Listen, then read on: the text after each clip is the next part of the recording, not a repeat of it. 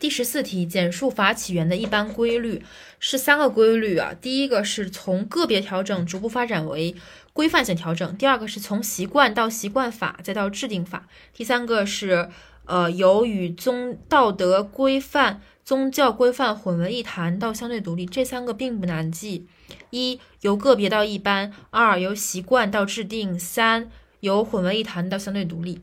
一由个别调整逐步发展为规范性调整。二由习惯到习惯法，再到制定法；三由与道德规范、宗教规范混为一谈到相对独立。